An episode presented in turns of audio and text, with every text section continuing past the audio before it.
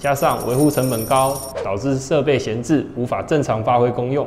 鉴于此情况，国际上也开始有厂商提供整套的解决方案。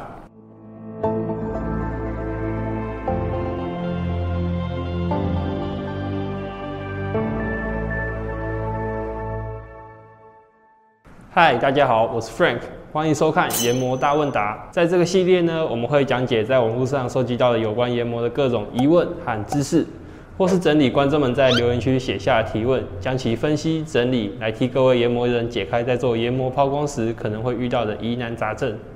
今天的主题是研磨抛光机器数位职人。金属制品产业一直是台湾制造业的龙头，其中又以金属刀具、手工具业。金属加工处理及螺丝螺帽等相关的研磨抛光为主要的贡献来源。产业虽多属于中小企业，但凭借着纯熟的分工及生产技术，已经为台湾缔造了无数的外销佳绩。然而，在亮丽的成绩背后呢，如此蓬勃的产业也有不为人知的困境。今天我们将会带大家来探讨相关的议题和趋势。如今我们身处二十一世纪，全球都面临着人口老化和劳动力减少的问题。即使是制造业强盛的台湾，也无法回避这项难题。加上研磨抛光属于肮脏、dirty、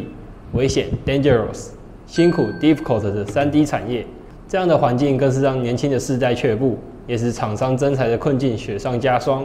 且由于此技术高度仰赖人工经验，想要有完美的成品表面，需要依靠人工及时又细腻的手法来做调控。从工件的外形判断、耗材的切削程度、接触方向的角度以及施加压力的大小等等，这一连串的经验判断，因此在人口老化及疫情的影响下，更加凸显了机械数位职人在劳动密集型和高风险工作中扮演的重要角色，以及导入研磨抛光制成的重要性。有鉴于全球当前的产业困境与转型需求，不少厂商已经预见了制成转型的迫切需要，并缓缓导入了机器人系统。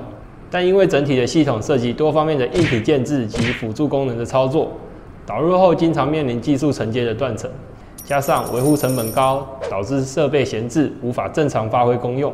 鉴于此情况，国际上也开始有厂商提供整套的解决方案，有的从精密加工跨足到机器手臂的整合，或是将特定产业成功应用的经验发扬光大，等等案例都是值得台湾厂商转型时的借鉴。接下来会和各位介绍两家国内外的机器人系统品牌，提供给对机械自动化有兴趣的观众。首先和各位介绍知名的国际机器人系统整合商 AVNR。AVNR 总部位于加拿大的魏北克省。该公司的机器人加工系统从航空发动机的叶片抛光，跨足到骨科医材等等都有。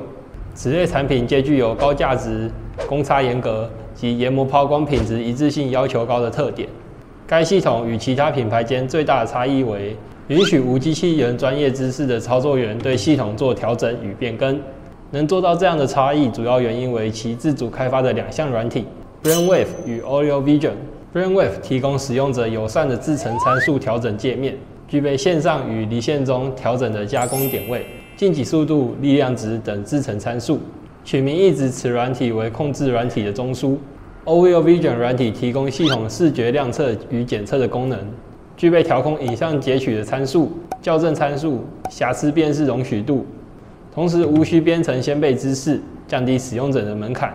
AVNR 以自行开发软体与硬体系统，应用于机器人高价值的产品供应链中，增进其国际机器人系统整合商的品牌。国内的知名机器人品牌就属工研院推出的 RobustMich，该公司提供整套的软硬体解决方案。主要的机器人系统产品为 Mini Q 与 Mega Q，适合少量多样与客制化需求的产品，像是小型五金、手工具、高价值的金属制品等等。搭配自有软体 Easy Sim，完成机器人模拟及路径参数的最佳化。同时搭载感测器，实现制成品质的需求，并透过专利认证获得设备定位技术来实现虚实整合。以金石的技术能力，携手台湾产业，共创新的一页。机器数位职人的出现，替全球的金属制造业点燃了一盏明灯。透过数位化的软体，将老师傅的脑、手、眼的记忆转移给机器人，让研磨抛光的技术不会断送在世代交替的洪流中，能够以另一种形式传承这份技术，